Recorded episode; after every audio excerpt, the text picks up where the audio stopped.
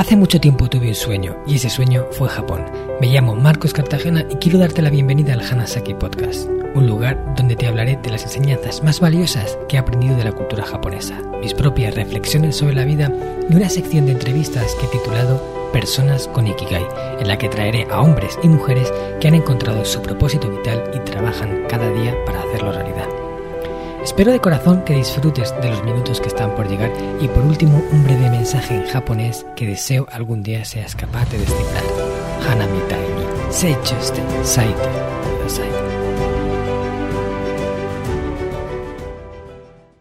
Hola a todos mis apreciados oyentes del Hanasaki Podcast Creciendo con Japón. Anata wa jibun no kibun o manabitai? Os he preguntado en japonés si os gustaría aprender a controlar vuestro estado de ánimo para así poder mantener la motivación alta siempre que sea posible. Es cierto que tener buen ánimo en todo momento es muy difícil, por no decir imposible. Hay situaciones que nos afectan o incluso procesos biológicos que influyen en cómo de animados nos sentimos. Pero también es cierto que a pesar de esas variables que no podemos controlar, hay mucho que está en nuestra mano si queremos revertir la situación y volver a sentirnos con ganas, volver a sentir la motivación corriendo por nuestras penas. Y en eso es en lo que nos vamos a enfocar en esta entrevista.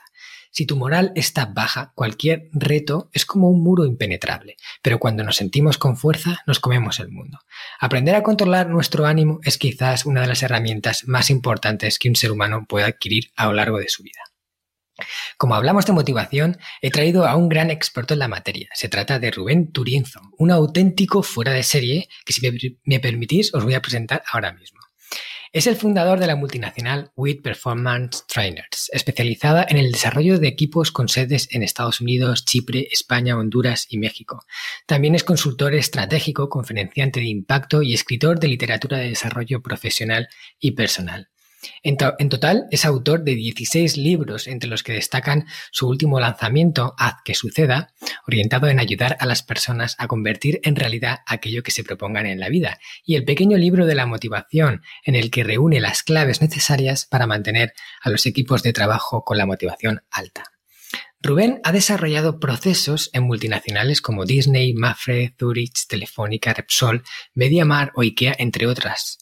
Estudió Historia del Arte en la Universidad Complutense de Madrid. Es máster en Psicología Social y Comportamiento Humano, coach y MBA por la Universidad de Barcelona. Ha recibido diversos premios y galardones que alaban su trabajo como el Napolitan Victory Awards en varias ocasiones, el premio Hudson a la mejor transformación de recursos humanos y el premio The Customer Journey. Rubén y yo somos compañeros, colaboradores en el canal de podcast Mentor 360 de Luis Ramos y antes de que todo esto de la pandemia empezara tuve la fortuna de conocerlo personalmente y comprobar que es alguien que se aplica su propia medicina, porque si algo destaca de Rubén es su buena actitud y esa sonrisa que lleva siempre encima y que transmite tan buen rollo. Le apasiona lo que hace y se le llena la boca hablando de estos temas. Muchas gracias Rubén por estar aquí hoy con nosotros y bienvenido al Hanasaki Podcast. ¿Qué tal estás? Eh, pues Marcos, estoy por un lado encantado de estar aquí contigo, casi casi tanto como el día que pueda viajar por primera vez a Japón, y por otro lado un poco abrumado porque este momento en el que te hacen revisión de tu, de tu hoja de vida, por decirlo de alguna manera, por un lado dices, hostia, ¿es todo eso lo he hecho yo? O sea, es un poco así. Pero por otro lado también es importante que hay otros Rubenes previos al, al que ahora hacemos referencia, que también son importantes. Eh, el Rubén eh, socorrista, el Rubén chofer, el Rubén camarero, el que, pues, hay una palabra en castellano que a mí me encanta, que es agibilibus, que es una palabra bastante desconocida, y ese agibilibus, que es la, eh, la, persona que es capaz de buscarse la vida o salir adelante, pues yo me considero una persona agibilibus, y todos, en general, todos hemos sido agibilibus en algún momento en el cual teníamos que buscarnos la vida y esas personas, ese agibilibus, yo entiendo que en mí no desaparezca, pero conforman la persona que somos hoy. Yo, yo no entendería hoy el estar dando una sesión eh, pues para IKEA, para Coca-Cola o para cualquiera de mis clientes sin recordar a ese chico que ponía copas y que tenía que buscarse la vida en las conversaciones muchas veces para intentar conseguir que el cliente se fuese un poquito más satisfecho. Hmm. Sí, siempre ha habido un, comienzo ¿no? en todo y, las personas somos ahora mismo eh, la cima de lo que, de la montaña que hemos ido construyendo, pero siempre ha habido una base, siempre ha sido una primera roca que se ponía y en esa primera roca pues no conseguíamos quizás grandes cosas, pero eran importantes para llegar a donde estamos ahora, ¿no? Eh, son la parte que nos han construido y yo también recuerdo, pues, eh, trabajando repartiendo pizzas, eh, cargando camiones en, en una empresa de, de, transporte. Pero bueno, todo eso te construye y es igual de bueno que lo que hay después. Genial. Gracias por recordarlo porque es importante, ¿no? Olvidar esto. Y me ha gustado el, el término que has dicho, lo de agibilibus, ¿no? Si no me equivoco. Es así. Sí, agibilibus. Es, agibilibus. Yo lo escuché también, leí una entrada de blog de una persona que, que sigo mucho, de Ángel Alegre, y él hablaba del concepto de buscavidas, y creo que es lo mismo, ¿no? O sea, es la persona que se busca la vida de sí, la sí. forma en la que sea para lograr aquello que quiere.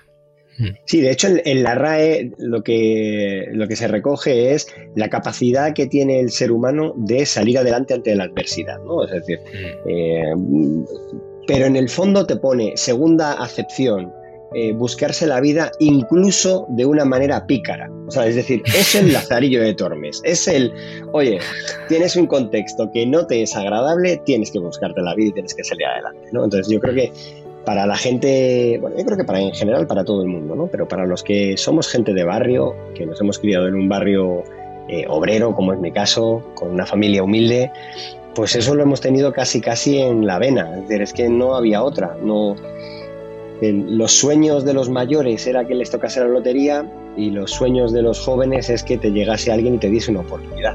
Y en eso se fundamentaba lo, prácticamente la filosofía de un barrio obrero como es el Carabanchel de los 80, que fue donde yo me crié en. Mm. Sí, pero es hasta que entiendes que, que o, o, tú haces las cosas para que sucedan o que sucedan por arte de magia va a ser muy complicado. O sea, si confías en la suerte puede ser que ocurra, pero puede ser que no. Y de hecho la, probabilidad mayor es que no ocurra. Entonces ahí está esa acción de la persona que entiende eso, entiende que, que en su mano está una gran parte del destino que le depara y empieza a hacer las cosas que tiene que hacer para que lo que quiere que ocurra al final suceda. Eso es un poco también el mensaje de, creo que el mensaje de, de tu libro de haz que suceda, ¿no? Un poquito va por ahí. Claro, porque eh, el tema de todo esto es que, a ver, se habla mucho del pensamiento, del pensamiento mágico, ¿no? De, de todo esto que tiene que ver con eh, si quieres algo y lo deseas fuerte, sucede y no sé qué y tal, pero también de todas las acepciones que tiene ahora mismo el pensamiento mágico. Y en el fondo, una de ellas lo que pasa que menos abordada precisamente porque es más común y todo el mundo nos duele reconocernos ahí, es precisamente el pensamiento mágico de que alguien va a venir a rescatarnos. Sí. Llámalo lotería, llámalo padrino, llámalo como quieras, ¿no? Y a mí hay algo que me hace gracia de, de eso y es eh, lo, lo, estúpido que a veces es el ser humano en general, no, no, no digo todos, eh, menos yo, sino yo incluyéndome, Hmm. Porque es curioso que cuando ahora ya no, no pasa tanto, porque bueno, pues porque mis eh, lo que son los amigos del barrio, pues algunos fallecieron y otros, pues la verdad es que tienen otro tipo de vidas, ¿no? Pero yo recuerdo en un momento determinado, hace 10 años, que yo di mi primera conferencia en, eh, en el Congreso de los Estados Unidos. Yo di mi primera conferencia porque eh, había habido un senador allí que le había gustado mucho un libro mío que había sacado en ese momento y lo metió en la biblioteca del Congreso de los Estados Unidos, que es la biblioteca más grande del mundo. Mm. Total que eh, pues, te hacen como una especie de honor y van a, vas allí, das una charla y tal. ¿no? Cuando yo fui a mi barrio, claro, se había enterado todo el mundo, porque claro, eso no, no, le pasa a la mayoría de la gente de allí del barrio, ¿no? Y lo que más repetía la gente era, ¡jo, qué suerte, tío! ¡Qué suerte! Mm. Y es porque ese pensamiento mágico impide que veamos algo que es todavía más, o sea, no es suerte, es eso, el trabajo, la estrategia que hay detrás, el ponerte las pilas, el hacer que suceda, el provocar que suceda. Claro que el componente suerte siempre está, ¿eh? O sea, yo eso, mm, porque es verdad que yo siempre digo, yo pude trabajar mucho, pude escribir ese libro, pudo ser muy bueno, puedo, todo lo que tú quieras. Pero si un senador de Estados Unidos no se lo lee y considera que es importante porque es en, porque es en español y porque mm, eh, este hombre es latino y piensa que tú puedes venir a, a, engrosar la biblioteca y tal, pues es verdad que hay, hay un componente suerte, obviamente, pero yo siempre prefiero pensar el, oye, pongámoselo a la suerte fácil. O sea, vamos a trabajar lo suficiente como para que la suerte lo tenga fácil en encontrarnos. Claro. Claro, es que ese es el concepto. Es que eh, tú haces cosas y al final la suerte lo, tiene fácil, ¿no? Es como que mm, a, nada que te caiga algo, ya te cae, porque tú estás poniendo ahí, es como si quieres coger gotas de agua de la lluvia y no pones ningún cubito. A lo mejor pones un cubito y no te cae ninguna, pero hay un cubito ahí en el que una gota puede caer. Si justo llega una gota por ahí, por lo menos el cubo estará para recibirla. Pero si no hay cubos, imposible coger una gota, o sea, por mucho que te lo, te lo, pienses. Completamente. Vale, pues genial. Esa, yo creo que es una de las grandes enseñanzas que eh, se, bueno, que es como una sabiduría popular, pero que luego ves tan poco aplicada. Dices, eh, no es algo tan difícil que ya se sabe que es así, pero luego cuánta gente la aplica de verdad. Entonces, ojalá aquellas personas que nos estén escuchando y que quizás no la tengan integrada, pues hagan ese cambio de chip, porque eso sin duda va a ser definitivo para el futuro que le depara, estoy seguro. Totalmente. Vale, Rubén. Pues bueno, como sabes, aquí vamos a hablar también de tu Ikigai, vamos a hablar de tu propósito de vida o lo que tú sientes que es esa misión que, que tú quieres dejar en vida hecha, que ese trabajo que estás haciendo pues por, por dejar un mundo un poquito mejor. Yo sé que tú lo has encontrado, sientes que lo tienes, trabajas cada día para hacerlo realidad y por eso estás aquí en esta sección del podcast y quiero que nos hables pues un poco de cuál es para ti tu Ikigai y, y qué, o sea, cómo has llegado a encontrarlo. Bueno, eh, esto ya de por sí, eh, te decía antes de empezar a grabar, hay preguntas em, que dan para horas y esta es una de ellas, ¿no? Pues esta es la típica pregunta en la que nos, ponemos algo de beber, y nos sentamos y, charlamos eh, días, si queremos, ¿no? Pero, pero lógicamente, para, para no, no colmar todo el podcast con, esto, sí que, sí que me apetece contar un poco la trayectoria, ¿no? Yo el, el Ikigai, lógicamente, como, como todo el mundo, cuando yo lo conocí, lo conocí como la gran mayoría, no como todo el mundo, como la gran mayoría de la gente lo conocí con el, con el libro de, de García y Miralles, Mm. Y, yo reconozco que soy un friki de las herramientas y me encanta investigar y me encanta saber qué hay detrás. Y de repente descubro que hay una señora que se llama Mieko Camilla en el 66 que ya hablaba del Ikigai, que ya, ya tenía su gráfico, que ya tenía su. Ella lo hacía como una tipo flor y que ese Ikigai no iba de dinero, no iba ni siquiera del resto del mundo, ni, ni, ni, tampoco hablaba de en sí de en, qué eras bueno tú, sino hablaba de cosas como oye, ¿qué te gustaba hacer de niño? ¿Qué te hacía feliz? Eh, ¿Qué puedes hacer para crear un entorno más, bueno, ya decía un entorno mejor, pero también se respiraba ese momento de un entorno más sostenible, ¿no? Que, que, que, que las cosas sean más fáciles. Y a mí eso me impactó mucho, porque aunque luego es cierto que me leí otro libro que fue el que más me dio la revelación, que fue un libro de, de otro japonés, que es Kenmoji, y que, que me gustó mucho porque él decía, aquello que vayas a empezar, empiézalo en pequeño. O sea, empieza en pequeño y, vete construyendo. ¿no? Eh, hablaba mucho de liberarse de viejas ideas o de, o de intentar encontrar la armonía entre, entre precisamente lo que tú eres y eso que quieres hacer. ¿no? Y, había una cosa que a mí me... De ese libro yo recuerdo que hubo una cosa que me, con la que me sentía muy identificada, que era sentir alegría por las cosas pequeñas. Y yo decía, es que yo siento alegría por las cosas pequeñas, yo me lo paso bien, o sea, me lo paso bien viviendo. O sea, para mí la vida de verdad es, es una aventura. Y sin embargo, había otra que yo no le estaba prestando mucha atención, que era el estar, que es como termina aquí en el libro, que son, son cinco claves, ¿no? Pues la quinta es la de estar en el aquí y en el ahora. Y para él, el Ikigai se fundamentaba en aprender a estar en el aquí y en el ahora, y además le añadía, haciendo lo que deseas hacer, ¿no? Para lo que has venido a hacer en, la vida, ¿no? Y joder, me, pareció súper potente. Porque muchas veces hablamos del Ikigai o del propósito de tal, hablamos como si fuesen dos cosas diferentes, mi yo personal y mi yo profesional. Y muchas veces incluso eh, se nos ponen etiquetas muy fáciles, tipo workaholic o tipo obsesionado por el trabajo, cuando en el fondo el trabajo puede ser tu propósito. O sea, es decir, pueden estar perfectamente aunados y nadie se debería castigar por ello. Así que, perdona que haya hecho esta pequeña intro, porque creo que es importante saber que yo llego a esto primero investigando, es decir, dedicándole tiempo a, de repente descubro esto del Ikigai y me pongo las pilas y digo, oye, quiero indagar, o sea, quiero saber de verdad lo que hay dentro.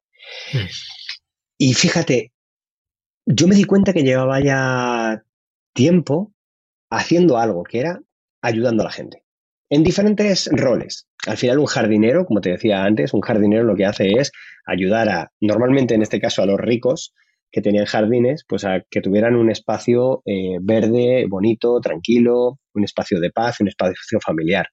Cuando yo era chofer, mm. lo que hacía era ayudar a un señor político a ir de un sitio a otro y hacerle ese trayecto lo mejor posible. Cuando yo era camarero, pues estaba facilitando el ocio. Y yo realmente me daba cuenta que, jo, pues que al final me gustaba ser un facilitador de ese tipo de eh, eventos o situaciones. Tal. Pero claro, eso era muy genérico.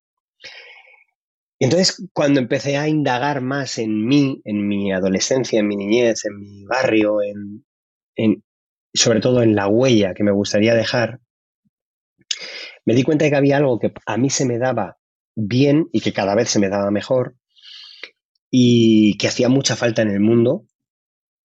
Esto yo no tengo ningún tipo de, pretensión mesiánica, yo soy un chaval de barrio, sin más, pero que creo que hay algo que se me da bien, que es facilitar herramientas para que la gente se desbloquee. Así que si unimos todo eso, mi Ikigai al final es ayudar a que la gente se desbloquee. Porque mm, podemos darle mil, mil pátinas bonitas y grandilocuentes, pero al final la mayoría de la gente, por desgracia, vive episodios de bloqueos con más o menos frecuencia. Y en esos episodios de bloqueo, yo lo que me frustra es la cantidad de sueños perdidos, la cantidad de oportunidades desperdiciadas, eh, la cantidad de Mira, antes hablabas del tema de la motivación, ¿no? Eh, la cantidad de motivaciones eh, desesperadas, ¿no? Y, si la gente supiese que a su alcance hay un montón de herramientas eh, y un montón de actitudes que nos sirven precisamente para salir de los bloqueos, Así que al final, cuando la gente me dice, pero tú, ¿qué haces? yo le tengo que poner un nombre a lo que yo hago, porque si no las empresas no te contratan. Y nos ponemos nombres muy, muy chulos. Yo soy consultor estratégico y a mí en el mundo de, de las empresas me conocen como consultor estratégico. Pero al final, lo que intento hacer es que una persona o un equipo de personas alcancen un objetivo saliendo de los bloqueos que tienen actualmente. Así que, ¿cuál sería ese legado eh, o ese propósito incluso por el que ser recordado el día de mañana, pues ahí me encantaría que en mi funeral no hubiese demasiadas lágrimas, sino mucho recuerdo sonriente de, hostia, yo estuve con Rubén en una formación y me ayudó a alcanzar X o me ayudó a ver esto de esta otra manera o, eso es lo que me gustaría. Y saber que has podido ayudar a un grupo de, de personas, yo creo que ya es suficiente. Mira, perdona que me, extienda un poco, pero esto, por ejemplo, mira, yo para mí, yo he escrito 16 libros, como, como decías antes, y mi primer libro es un libro que yo escribí en 14 días y siempre añado la coletilla y se nota, porque es una fábula empresarial muy, muy sencillita. Yo ahora se lo recomiendo a, pues adolescentes, eh, aunque todo el mundo lo puede leer, pero yo se lo recomiendo mucho a adolescentes para que, bueno, para que reflexionen respecto a ciertos temas. Se llama La gallina que cruzó la carretera y habla de una gallina que se da cuenta que, que los huevos que la gente compra en el mercado son XL, a ella le obligan a poner huevos XL y, joder, pues la naturaleza le ha dado un orificio de salida tamaño M, entonces, claro, pues esta gallina está, eh, está en una situación incómoda, cuanto menos, diariamente. Y entonces, claro, pues esta gallina descubre, aquí lógicamente los de ciencias me diréis que esto es imposible, pero la imaginación es lo que te permite que cuando picotea unas hierbas que hay al, pues al otro lado de la carretera, em, los huevos salen pequeños, M, pero a las finas hierbas. Y entonces, bueno, pues ella empieza a crear todo eso. Bueno, pues inicialmente estaba escrito para, para temas de emprendimiento, para, estimular el emprendimiento. Y, es un libro muy bonito y de repente nos llega una carta del primer colegio de psicólogos eh, en este caso el Colegio de Psicólogos de Madrid, diciendo que querían meter el libro dentro de la bibliografía contra el bullying. Claro, nosotros no escribimos un libro contra el bullying. Pero claro, como mm. los gallos presionaban a la gallina y ella cómo se sentía y todo esto, pues podíamos entender que hubiese esa, esa lectura. Y así pasó mm. también con el tema de malos tratos y, o sea, cada uno veía el libro de una manera diferente. Pero esto te lo estoy diciendo porque fíjate, cuando hablamos del Ikigai, hablamos de, tener vidas significativas, que al final es eso, es que nuestra vida sirva para algo, sirva, esté, que esté sirviendo a un propósito. Eso es. Eh, y fíjate, ahí me escribe un señor, y te estoy hablando de hace 3, 4 años, este libro tiene ya 14 años, y como hace 3, 4 años me escribe un señor y me dice, hola, ¿qué tal? Eh, mi nombre es Luis, no sé qué, te escribo porque mm, llevo leyéndome La gallina que cruzó la carretera 20 eh, días seguidos, todos los días leyéndome. El libro es un libro que se lee facilito, en un par de horas como mucho te has leído el libro. Y me decían, mm. todos los días, durante 20 días, me he leído tu libro. Eh, y yo, yo, claro, inicialmente es como, wow. Eh, y, le contesté, recuerdo que le contesté tipo broma, porque él me escribió por Twitter en privado, y entonces yo le contesté tipo broma. ¿Y a qué se debe esa tortura?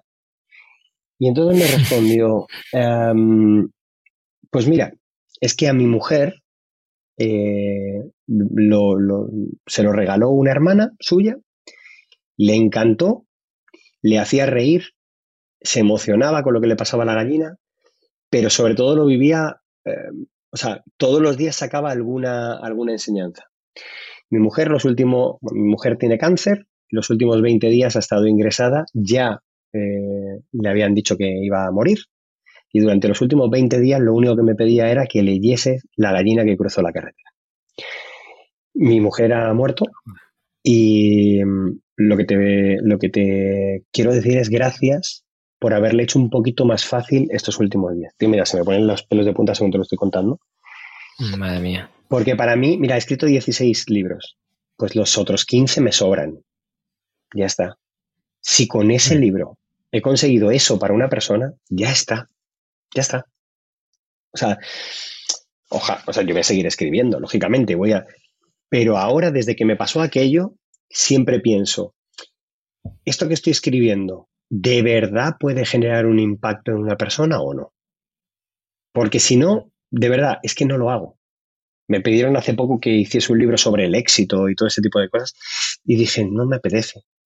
Primero porque yo no soy quien tiene la palabra éxito, pero segundo porque de verdad considero que o, o aportamos de una manera trascendente, o intentándolo por lo menos, ¿no? O sea, no quiero sonar pretencioso, por favor, es, oye, intentemos que de verdad sea significativo aquello que hacemos. Mm. Y luego eso se combina con que yo soy un disfrutón de la vida y entonces pues, pues, me, pues, me, gusta mucho disfrutar, me gusta mucho pasarlo bien. Y una de las maneras que las que más disfruto es ver cómo la gente va consiguiendo hitos. O sea, yo, por ejemplo, te escucho hablar japonés y se me cae la baba, Marcos. O es como, hostia, yo quiero hablar japonés también. Eh, entonces, claro, soy un disfrutón. Yo ahora, o sea, Mm, vamos, mm, cualquiera que me conozca sabe que yo mm, terminaré con, de hablar contigo y me diré, venga, pues voy a aprenderme 10 palabras o 10 expresiones en japonés, porque me gusta y porque, pues, oye, venga, vamos a hacerlo. Soy un disfrutón. Em, entonces, no, por eso te decía antes que no tengo una pretensión mesiánica ni nada por el estilo, sino, oye, sí quiero ayudar a la gente a conseguir nuevas realidades a través de los desbloqueos, a través de herramientas. Y sí creo en, que todo lo que hagamos tiene que tener un cariz significativo. Es decir, hagamos las cosas no mirando nuestra billetera, no mirando el corto plazo, sino, oye, vamos a sembrar en la gente, vamos a sembrar cosas que, que puedan dar frutos, que lo más bonito de todo esto es que esos frutos seguramente ni siquiera nosotros los disfrutemos, Em, pero en el fondo, el saber que algún día llegarán ya merecen la pena, ¿no? Esto es como el que, el que planta una secuoya a día de hoy y dices que una secuoya, pues es que este árbol va a dar sombra dentro de 120 años, con lo cual tú no lo vas a vivir. Pero sabes que alguien sí, y ahí es donde está la grandeza de todo esto. Claro, qué bueno. Pues yo creo que es que estás totalmente conectado con la esencia de lo que para mí es el Ikigai, porque el Ikigai, aparte de, ser algo que, te guste hacer, que con lo que disfrutes haciendo, también creo que es importante que deje algo, un pozo en el mundo y que gracias a eso ese mundo sea un poquito mejor. Y da igual lo grande que sea o pequeño que sea, eso no importa. Lo que importa es que haga, o sea, que deje ese, ese más ahí, ese punto positivo, ya sea, por ejemplo, eh, en la cafetería, haciendo de camarero, haciéndoles pues, a los clientes que disfruten de un momento más agradable, ¿no? Gracias a tus palabras, gracias a tu, a tu buen trabajo. O que hagas algo grandísimo, ¿sabes? Y, impactes a millones de personas. No importa, lo que importa es la esencia del Ikigai. Y esa esencia es aportar, entregar. Tal cual. Y yo creo que tú ahí estás eh, totalmente alineado. Pues, pues gracias, gracias, tú eres un experto en esto, o sea, con lo cual, gracias.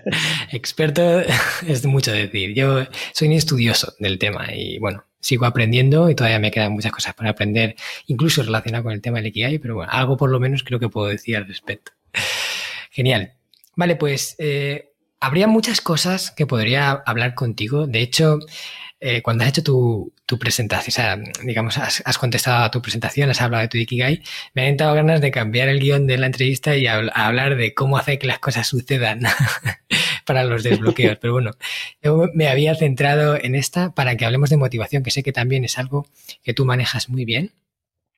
Y, bueno, quién sabe, podemos dejar la puerta ya abierta para un segundo episodio en el que nos centremos en ese otro tema, ¿vale? Ahí lo dejo. Totalmente. Pero bueno, yo eh, eh, eh, voto a favor, o sea, que no te preocupes, porque además, incluso, lógicamente te diría que, que, primero tenemos que empezar con un objetivo, ¿no? Identificando un objetivo, etcétera, para, para, para provocar que suceda. Pero una mm. vez que tenemos el objetivo, lo siguiente es la motivación.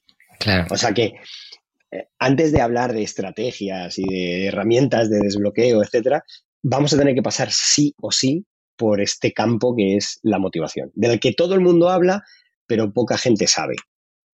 Genial, entonces vamos por el orden correcto, perfecto. Muy bien, pues lo primero que te quiero preguntar es, eh, ¿qué es para ti el ánimo, el estado de ánimo? ¿Por qué la motivación es algo que parece que va y viene? O sea, la tenemos y luego no la tenemos. Unos días vamos a por todas, al día siguiente no queremos salir de la cama. ¿Qué, nos pasa? ¿Por qué es eso? Bueno, lo que nos pasa es que somos humanos y que nuestra motivación eh, nunca es un elemento eh, individual y aséptico, salvo en las personas que rozan la psicopatía. O sea, todos los demás, nuestra motivación está siempre influida por el contexto. Hmm. Nuestra motivación es contexto. Y entonces, por mucho que tú quieras eh, tener una serie de ideas, una serie de principios, una serie de paradigmas, tu contexto va a afectar a tu motivación. Fíjate, eh, esto siempre a mí me gusta mucho remarcarlo porque a día de hoy, teorías de motivación, teorías válidas, es decir, teorías que hay estudios que los refrendan y que hay eh, personas y universidades hiperprestigiosas estudiando y que son válidas, hay 20 teorías de motivación.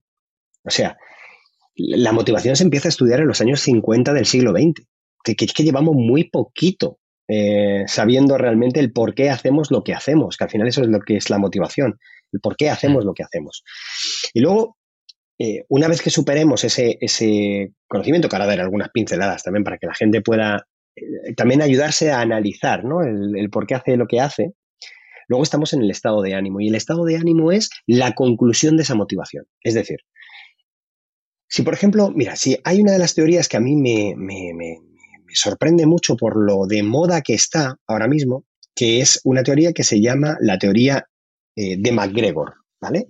Mm. Douglas McGregor, en, en los años 60, descubre que el ser humano básicamente se motiva o no por comparación. Entonces, claro, lo que nosotros hacemos es como una especie de cuadrante, ¿no? De, entonces decimos, em, lo primero que yo hago es me comparo con el resto, me comparo con lo que yo veo. De esa comparación surge una tensión, ¿vale? En esa tensión, si yo salgo beneficiado, mi motivación se, se dispara, pero si salgo perjudicado, yo provoco unas acciones y esas acciones también pueden ser positivas. La de, oye, yo he salido perjudicado, pues ahora voy a hacer lo posible para ganar en esa comparación o como yo salgo perjudicado, lo que hago es me rindo, que sería lo contrario a la motivación es la rendición. ¿vale? Mm. Y luego todo esto buscando básicamente el, circuito de satisfacción de nuestro cerebro, ¿vale? Eso es lo que decía MacGregor. Y claro, ¿por qué me sorprende? Porque MacGregor esto lo inventa en los 60. No había internet, no había redes sociales, no había absolutamente nada. Y de repente vivimos a día de hoy que la gente necesita filtros en las redes sociales de imagen. ¿Por qué necesitamos filtros? ¿Por qué, ¿Por qué ponemos filtros? ¿Y por qué los filtros se han convertido en todo un negocio? Porque necesitamos estar más guapos, delgados, maquillados, bonitos que los otros. Es una comparación constante. Es McGregor en estado puro. Necesitamos más likes que otros. Necesitamos más comentarios que otros. Es McGregor en estado puro. Entonces, claro, ¿qué pasa? Que como yo me comparo, y ahí mezclamos, porque lo bonito de la motivación es cuando ya conoces las teorías y tal, yo siempre digo que más que 20 teorías de motivación, hay una que se mezcla bien, ¿no? Porque son como 20 ingredientes. porque fíjate, si mezclamos McGregor con Adams, Adams decía, la teoría de la motivación eh, es básicamente una, una, suma, ¿no? O una resta en este caso, o una división, perdón, es una división, porque él decía, son como cuatro, como cuatro elementos, ¿no? Lo que yo aporto hacia algo que tengo que hacer, hacia un trabajo, hacia un, lo que yo estoy aportando. Lo divido entre cuál es mi recompensa y eso lo comparo con lo que aporta otro y la recompensa que tiene el otro. Entonces, aquí, ¿cuántas veces hemos escuchado cosas tipo, yo que me parto el lomo o que me dejo la piel haciendo no sé qué y tal, y luego llega no sé quién y con no sé qué que hace se lleva el mérito es que eso es la teoría de Adams. es que lo que pasa es que esto es contado como si fueses del barrio o como si hubieses estado en la universidad estudiando motivación cinco años, pero en el fondo es lo mismo. Y entonces, ¿qué pasa? Si mezclas a McGregor con Adams, te das cuenta de que la mayoría de nuestro entorno es hostil hacia nuestra motivación. Porque claro, siempre salimos perdiendo. Ahora en Instagram estamos todo el día comparándonos con vidas idílicas de terceros. Mm. Porque claro, ¿qué, comparte la gente en su Instagram? Una vida idílica. En, los, en las ah, videoconferencias es raro el que te enseña una casa desordenada, ¿no? De hecho, es más, a mí me hace mucha gracia porque eh, hemos llegado a un punto en el que en ciertos ámbitos, sobre todo ámbitos profesionales, ha habido un momento eh, en las videoconferencias de a ver quién la tiene más grande pero no me refiero a eso que estás pensando, sino a la biblioteca. Y entonces todos se ponían de espaldas a la biblioteca para ver cuántos libros tienes, ¿no? A ver si yo te enseño una biblioteca con más libros y a ver, y, en el fondo es, me gustaría ver el resto de tu casa, porque me gustaría ver si hay libros encima del sofá, o si tienes un libro que te estás leyendo ahora y está al lado de la cama, porque eso sí denota una casa en la que de verdad la lectura es algo importante. Y ya llegados a este punto te das cuenta de que en el momento que empiezan a vender vinilos con formas de biblioteca y que ha sido uno de, los productos que más se ha vendido en un tipo roll-up con escenas de biblioteca durante la pandemia, ya no es porque te interese la lectura, ni siquiera culturizarte, ni siquiera estar preparado para ese directo.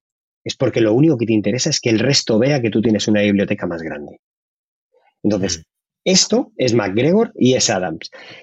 Y ya llevándolo a nuestra vida del día a día, pues te diría, el gran problema que tenemos es, oye, ¿con qué te estás comparando? La gente normalmente infeliz o insatisfecha con su vida es porque está comparándose siempre con opciones inalcanzables. Por ejemplo, yo tengo 43 años ahora mismo, mm, pues si yo me comparo con los cuerpos de los chicos que tienen 20 años, siempre voy a estar frustrado. Pero aunque vaya a un gimnasio, aunque me cojo un dietista, aunque eh, vaya un entrenador personal, podré tener buen cuerpo, pero nunca voy a tener el cuerpo de un chaval de 20 años que se prepare y vaya a todo eso mismo. Jamás, es imposible. Mm. Em, si yo me comparo en los negocios y de repente me comparo con una persona que, eh, por ejemplo, ¿no? Se habla mucho ahora de Elon Musk y todo esto, ¿no? Y está muy bien saber que el tío, joder, pues es un visionario y, quiere un mundo mejor y todo lo que tú quieras. Está muy bien, pero joder, es que yo soy de Carabanchel. es que Elon Musk heredó una mina de diamantes o de esmeraldas, de esmeraldas fue lo que heredó. Hombre, pues a mí es que mis padres no me han dejado, me dejaron una prima que se llama Esmeralda, pero, pero nada más. Entonces, e, e, esto yo creo que de verdad tenemos que ver con qué nos comparamos y ser conscientes. Ojo, esto no es ser conformista. No, no, esto es decir, no, espera. Yo voy a primero a ser capaz de analizar los estándares de vida que yo tengo y voy a subir los estándares de vida, pero no comparándome con terceros y sobre todo con proyecciones perfectas de terceros. Y ahí es donde podemos trabajar. Entonces, cuando me decías, ¿por qué vamos en esos dientes de sierra? Porque normalmente vamos haciendo sobreesfuerzos. Fíjate, cuando hablábamos del Ikigai, cuando tú hablas del Ikigai, que tú sabes de verdad del Ikigai, hablamos de, de que al final esa tarea, ese, ese propósito, esa, pues ese elemento es un elemento más de tu vida, es decir, lo haces de manera natural, no tiene, no tiene yo, o por lo menos yo siempre lo he interpretado así, en el Ikigai no tiene que haber esfuerzo, lo tienes que asimilar como parte de tu vida. Y entonces no hay esfuerzo, hay realmente un, pues, un propósito, una dirección. Pues en esto es un poco lo mismo. Si tú realmente lo que haces lo haces con un esfuerzo, ese esfuerzo va a requerir siempre de descanso. Entonces, claro, ¿qué pasa? Yo quiero sacarme una carrera pues yo sé que me voy a tener que esforzar, voy a tener que estudiar, voy a tener que, claro, pero luego voy a tener que descansar, voy a tener que compensar ese esfuerzo. Si yo no compenso ese esfuerzo, mi cerebro se va a agotar. Pero si yo hago eso, por un lado está el descanso, como decíamos, pero además de eso, por otro lado está la expectativa que yo tengo. Si la expectativa no se cumple, lo que voy a hacer es, le estoy diciendo a mi cerebro que el esfuerzo no merece la pena porque no tengo rédito. Y aquí es donde cierro el círculo, y ya te dejo eh, hablar, Marcos, perdona, es cuando mi cerebro hace un esfuerzo y la expectativa no se cumple, y por lo tanto no obtengo el rédito que quiero, fíjate qué bonito que rédito mm. es de donde viene la palabra latina reditio, que es rendición. Es decir, cuando no veo rédito, a mi acción, a mi motivación, a mi movimiento, me rindo. Así que esos dientes de sierra son habituales, son normales, pero sobre todo porque eh, parten de la premisa del sobreesfuerzo y de la sobreexpectativa. Hmm. Muy interesante, muy interesante. Y además es que que es verdad, ¿no? Ahí está, el ser humano es como que necesita compararse con otras personas o con otra o con otras cosas para saber en qué punto está. Es como que es un. De hecho, estoy leyendo un libro que habla sobre sesgos, cognitivos y, uno de los sesgos es ese, el de la comparación. Siempre empezamos con un punto de partida. ¿Cuál es el punto de partida? Miramos a nuestro alrededor, cogemos ese punto de partida y a partir de ahí empezamos a trabajar. Pero claro, ahora con el tema de las redes, con todo lo que hay, los puntos de partida son enormes porque además son irreales. Quiere decir y son vidas de personas que no existen. Entonces, nosotros las vemos como reales, pero no lo son, llenas de filtros, retocadas por Photoshop. Y claro, los estándares han subido tanto que llegar a, un estándar es imposible. Entonces, así tener la motivación alta y el estado de ánimo alto a veces cuesta, ¿no? Pero mira, para eso estamos aquí, para eso estamos aquí, para eh, revertir un poco la situación. Yo, como te he dicho antes de empezar la entrevista, eh, he reflexionado mucho acerca de lo que es el estado de ánimo, de lo que es el, sentirte con ganas, el, sentirte motivado, porque para mí es una herramienta fundamental. Yo los días que, pues eso, que a lo mejor estoy con muchas ganas, que de esos días que estoy pletórico, es que cualquier obstáculo, cualquier situación, me la como con patatas. No, me cuesta y lo hago con mucho gusto y, y además se me da bien. Y los días que estoy bajo de ánimo, pues me cuesta mucho más. Es como que no me salen tanto las palabras, eh, estoy desganado, o sea, intento incluso evitar la situación. Eh, y todo depende de esa barra de energía. ¿no? Es como yo la concibo como si fuera un videojuego. Yo tengo una barra de moral, la barra de moral, ¿vale? Como el que tiene la vida del personaje, y esa barra de moral va fluctuando. Entonces, cuando está baja, pues da igual lo que pase, eh, es un problema. Y cuando está alta, eres mucho más capaz siempre y cuando tengas claras una serie de actitudes, pero eres mucho más capaz de enfrentar cualquier cosa que venga y de, incluso disfrutar más del momento. Este podcast está patrocinado por descubriendojapón.com, una agencia especialista en organizar viajes con alma a Japón de la que yo también soy uno de sus fundadores. Hemos nacido para dar servicio a todos aquellos que quieran descubrir el país de una forma diferente, con la que poder conectar con su esencia y volver de allí con la sensación de haberlo conocido de verdad. Viajes con grupos de tamaño reducido, visitas a lugares fuera de las clásicas rutas turísticas y acompañado por uno de los guías del equipo de Descubriendo Japón, un amante de la cultura japonesa que habla el idioma y que te lo mostrará más como un amigo que como un guía a la vieja usanza. Yo soy uno de ellos. ¿A qué esperas para hacer realidad tu sueño? Visítanos en descubriendojapón.com. Entonces, desde tu punto de vista, ¿cómo podemos hacer, ¿vale? Nosotros, al margen de lo que ocurre en el exterior, porque eso no lo podemos controlar, o sea, no podemos controlar que de repente se nos caiga el móvil y se rompa. Entonces, claro, eso nos va a afectar, porque teníamos un móvil ya no lo tenemos. Eso puede afectarte, pero ¿cómo haces tú eh, para subir esa barra de moral, para mantenerla en el, en el estado óptimo, ¿vale? Y sentirte motivado para poder hacer aquellas cosas que quieres en la vida, ¿no? Yo te voy a pedir, pues que nos digas entre tres y cinco cosas que, o sea, tips, truquitos que podamos hacer. Te voy a decir una como titular y ahora la vamos a, partir, ¿no? Vale. Si yo tuviese que decir una, un titular y que la gente dijese, hostia, este mantra, a modo, a modo de, mantra genérico, ¿no? Es, elige el camino del no sufrimiento. Ante aquello que nos sucede en la vida, tú tienes dos opciones, elegir el camino del sufrimiento o elegir el camino del no sufrimiento. Y claro, rápidamente aquí la gente dice, ah, es que eso es un pasota. Bueno, es que de esto ya hablaban los estoicos. O sea, es decir, cuando eh, desde la antigua Grecia ya se está hablando, ya se hablaba, perdón, de, de controlar las emociones, y hablo de controlar y no gestionar, de controlar las emociones para que las emociones no se apoderen de nosotros. Esto no es que nos convertamos en robots ni nada por el estilo, sino precisamente que no caigamos en los excesos.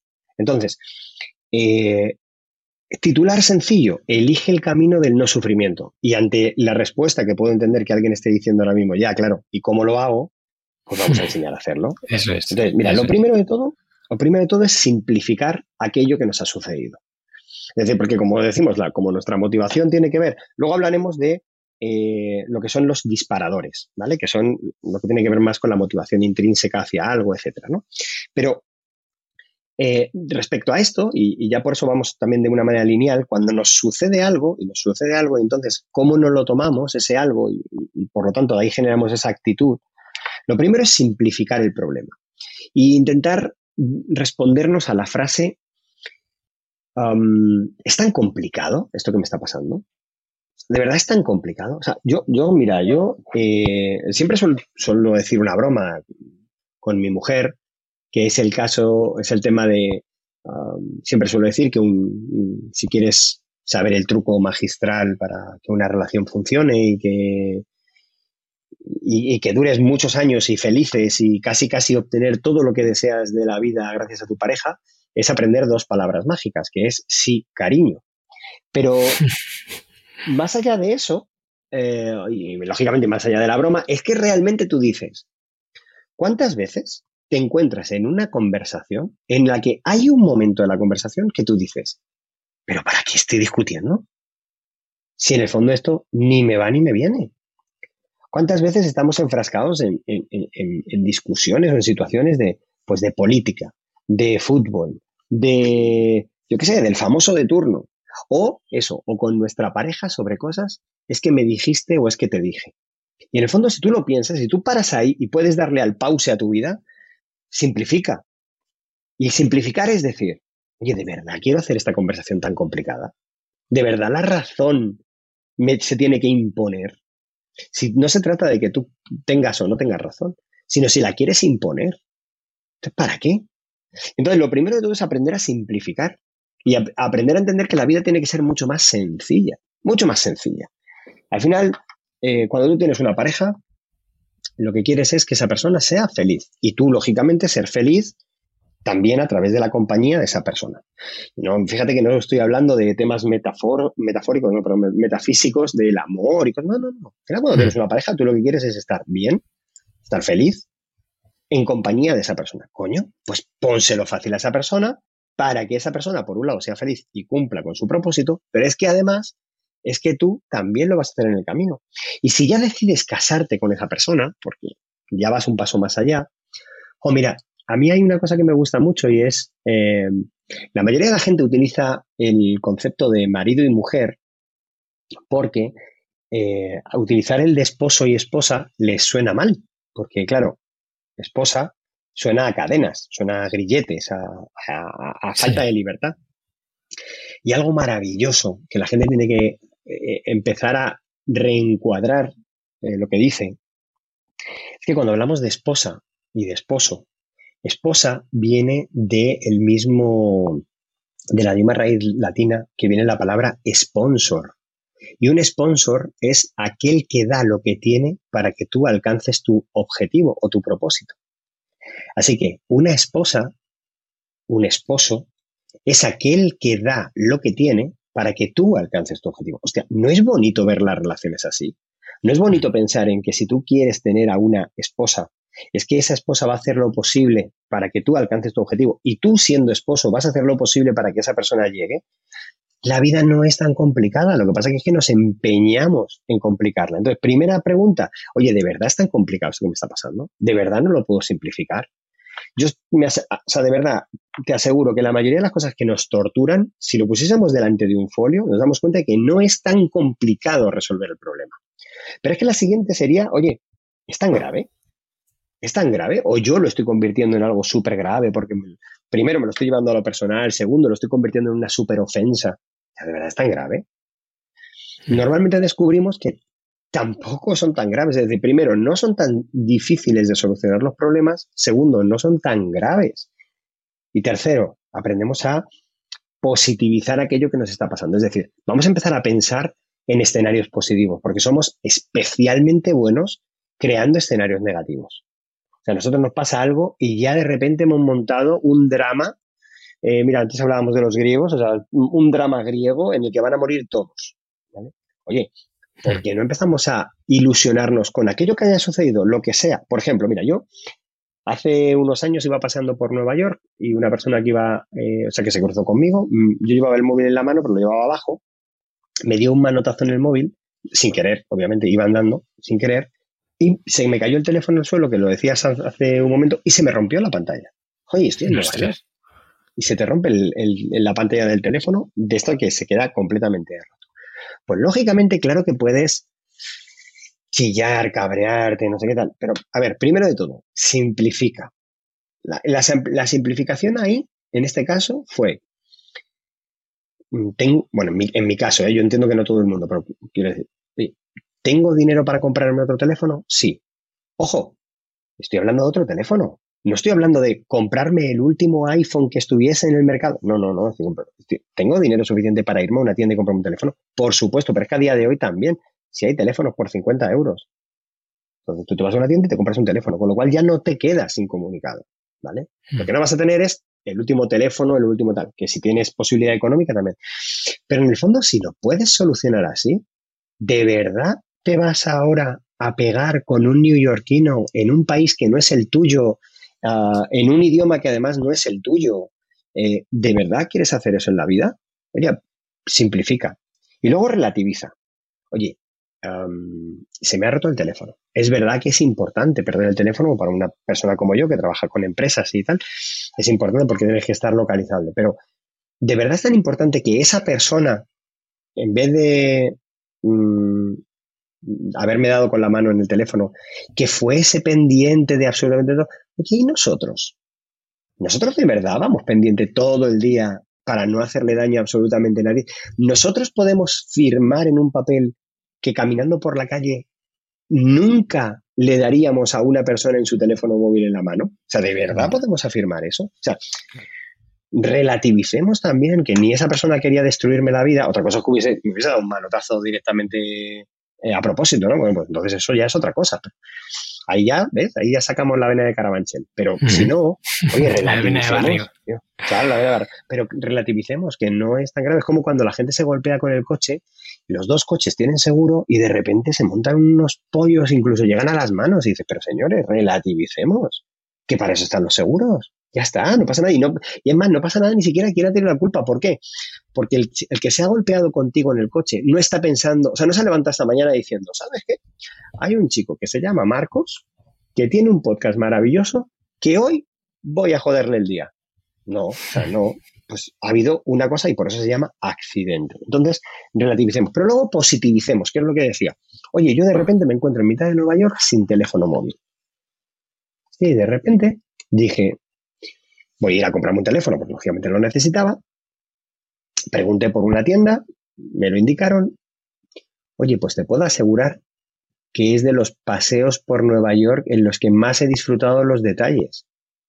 Porque claro, te encuentras solo en una ciudad que no es la tuya y no vas mirando el móvil, no vas atendiendo a nada, ni siquiera ibas preocupado por... Sencillamente era un, oye, esta situación me acaba de brindar la oportunidad de ver más la ciudad.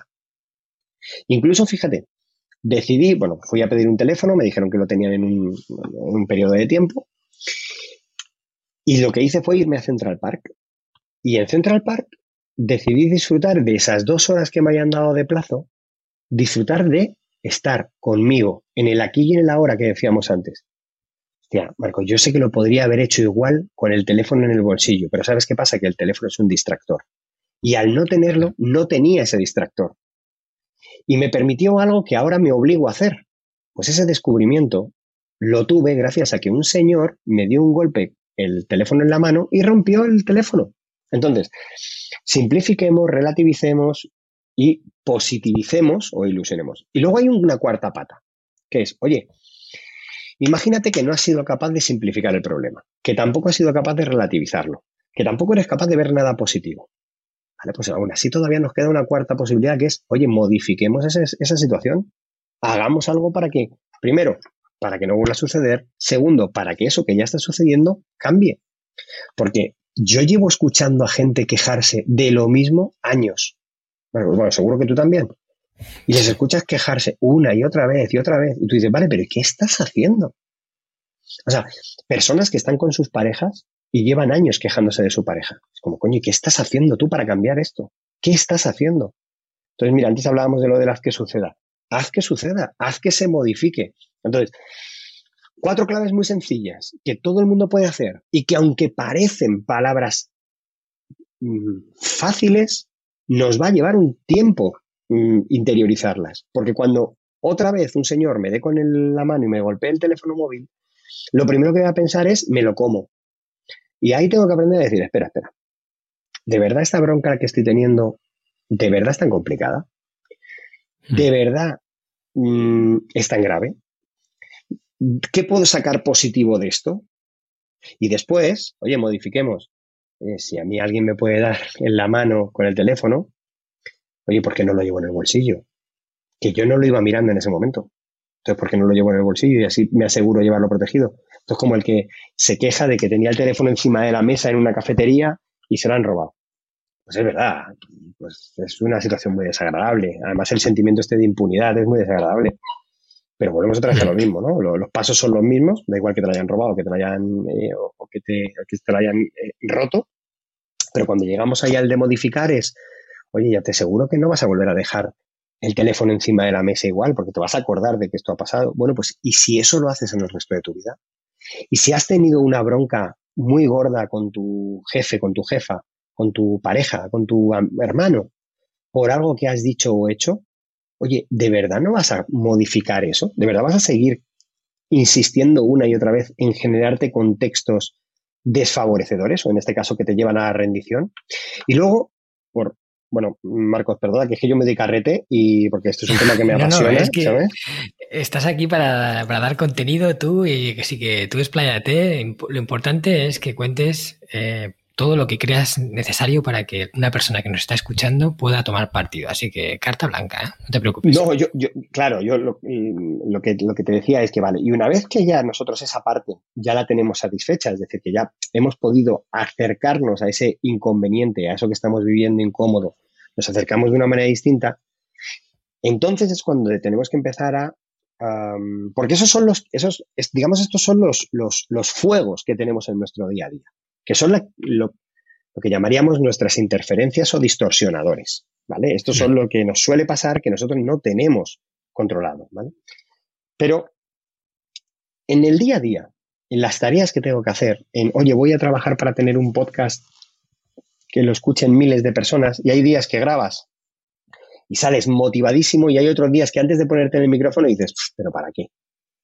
¿Para qué? Hmm. Si encima están bajando los oyentes. Esto, por ejemplo, contigo seguro que no ha pasado, ¿eh? pero esto, por ejemplo, le pasa a, la gente que escribía blogs, que los blogs vivieron un momento de boom, eh, que, que, se leían, y de hecho la gente decía, joder, es que tengo 300.000 visitas únicas en mi blog, tengo no sé cuánto, ¿no?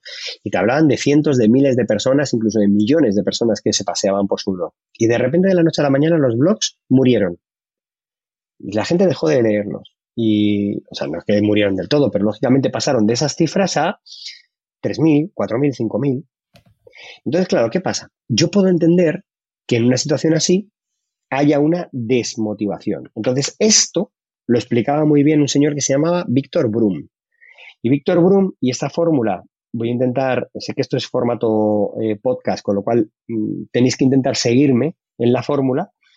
Em, la fórmula es muy sencilla. Vamos a, vamos a hacerla, vamos a escribirla mentalmente, que sería M igual a V por E por I. Es decir, M igual a V por E por I. Entonces, eh, Víctor Brum decía, em, la V es el valor que tú le das a aquello que tengas que hacer. Es decir, por ejemplo, pues oye, el valor que tú le das a grabar este podcast. Eh, pues yo seguro que tú dices, joder, pues yo aporto contenido, ayudo a gente, tengo conocimiento, traigo a una persona que creo que es interesante, pues tú consideras que esto tiene valor. Bueno, pues a eso hay que ponerle un valor de 0 a 9. ¿Vale? Y tú le pones un valor. Luego, por otro lado, está la expectativa, lo que esperas que suceda. Pues yo espero que alguien, alguien eh, que lo escuche, pues hoy, por ejemplo, pues descubra un poquito más sobre la motivación y sobre el estado de ánimo y sobre cómo cambiarlo y algún truquito sencillo y, o incluso, mira, que conozcan a Rubén y que, no sé, y, acercar a Rubén a, gente que no le puede conocer y eso es otra expectativa y está bien. Y entonces a eso, a esa expectativa le ponemos de 0 a 9 también. Y luego está la institución. La institución es aquello que me lo hace posible, ya sea una empresa, ya sea un organismo o ya sea un ente intangible, tipo, por ejemplo, Internet. Es decir, Internet funciona, funciona bien, hay buena conexión, no hay buena conexión. ¿Por qué? Porque imagínate que tú dices, es que yo tengo un muy buen contenido, yo sé que este podcast sirve y además es que hoy, joder, vengo con muchas ganas de grabar. Vale, tu V la pones un valor alto.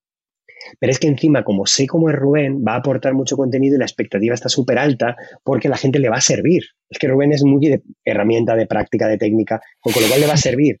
Entonces, claro, mi E está muy alta también. Pero de repente tú y yo empezamos a hacer las pruebas previas y se me cae a mí el internet, a ti se te escucha mal, el micrófono no funciona, y entonces tú empiezas a decir, uff, ¿vamos a ser capaces de hacerlo? ¿Va a suceder? Esto, este, esta fusión entre el valor y la expectativa de verdad se va a provocar. O sea, es que a lo mejor no. Y entonces la institución la puedes valorar en cero. ¿Y qué pasa? Y aquí es donde está la magia. Si tú valoras en cero, al ser multiplicaciones, pues ya sabemos, todo lo que se multiplica por cero es cero. Esto nos pasa en el día a día. Por ejemplo, la gente que se quema en su empresa ellos consideran que lo que hacen tiene un valor y consideran que hacen, o sea, que el legado de lo que hacen es positivo, por lo tanto tienen una expectativa alta. Pero ¿qué pasa si consideran que su jefe, su jefa o incluso la empresa no lo valora o no le está sacando partido o no lo va a reconocer nunca? Pues que la institución le está generando un cero. Y donde llega ya el momento de descubrimiento aquí con Víctor Brum, es que Brum no solo decía que la motivación se iba a cero porque todo lo que se multiplica por cero es cero, sino que cuando un valor está en cero, lo que hace es intoxicar los otros valores. Me hmm. explico. Si la institución, es decir, por ejemplo, la empresa, está en cero, tú de repente consideras que lo que tú hagas el cliente, por ejemplo, no lo va a notar nunca. O incluso el trabajador no lo va a notar nunca. Por lo tanto, la expectativa es cero. Y lo pernicioso de esta fórmula es que al final, si seguimos arrastrando, acabas por no darle valor ni siquiera a tu propia acción. Es decir, ya consideras que da igual lo que tú hagas, que no va a cambiar nada. Y ahí es donde se encuentran miles y miles de trabajadores y de personas cada día, en vidas en las que ellos consideran que da igual lo que hagan porque no aporta nada, porque no genera nada y porque no cambia nada. Hmm. Esta es la explicación de por qué la sociedad es así y el cambio sería tan sencillo como decir, espera, espera, que hay un señor que hay que se llama Brum que ya se dio cuenta de esto y que lo único que tenemos que hacer es darle valor a esas tres claves. Entonces empieza a lo que decíamos, ¿no? Simplificar, relativizar, positivizar o modificar. Oye, empieza a cambiar la visión que tú tienes de lo que tú aportas, de tu valor, y empieza a darle más valor añadido. Empieza a crecer en ese valor añadido. Empieza a darle significado, propósito, kigai, a ese valor, a ese valor, a esa acción, a ese movimiento que tú haces. Segundo, la expectativa. Oye, ¿y si empiezas a creer de nuevo en que eso genera un resultado? ¿Y si empiezas de verdad a probar en pequeño para darte cuenta de la expectativa, del legado que tú estás dejando? Y por último, oye, ¿y si empiezas de nuevo a confiar? ¿Y si lo que haces es eliminar los elementos tóxicos o las interferencias o las personas que no te estaban ayudando, las eliminas, las superas, las saltas y empiezas a creer en la institución como tal? Y de repente tu motivación vuelve a brillar. Sé que es un proceso, pero claro, hemos pasado de que alguien me dé un manotazo en el móvil a que tú estés quemado por tu empresa desde los últimos 10 años y ahora quieras hacer un cambio en, esa motivación. Todo es posible si conocemos las herramientas de cómo funciona nuestro cerebro. Claro. Claro, al final aprendes a jugar con las reglas del partido. Si, si, no sabes que cuando tiras el balón fuera, te pitan fuera, siempre que lo tires fuera estarás cometiendo una falta, pero en el momento en el que empiezas a manejar cómo funciona el cerebro, cómo funcionan las cosas y empiezas a entender bien los mecanismos, es fácil, o no fácil, pero más fácil poner, eh, mover esto aquí y allá y hacer las, las regulaciones necesarias para que eso cambie, para que el resultado sea como queremos, ¿no? Y en este caso es aumentar la motivación. Sobre todo eso, no es fácil, es sencillo en el sentido de que ya conozco el proceso, Ahora, si ya no lo hago, está en mí. pero ya el proceso ya sé cómo es. Entonces, ahora está en mí. Ahora, la próxima vez que yo tenga una situación, hoy mismo, hoy estás escuchando este, este podcast porque estabas cansado del mundo y de repente estás escuchando esto y cuando lo apagues sabes que tienes una oleada de cosas por hacer. Oye, ¿cómo te vas a enfrentar a ellas? ¿Te vas a enfrentar como ya lo hacías o intentando aplicar algo? Porque ya sabemos, ¿no? Sabiduría, eh, o sea, conocimiento es saberlo, sabiduría es aplicarlo. Oye, ¿vas a aplicarlo o no vas a aplicarlo?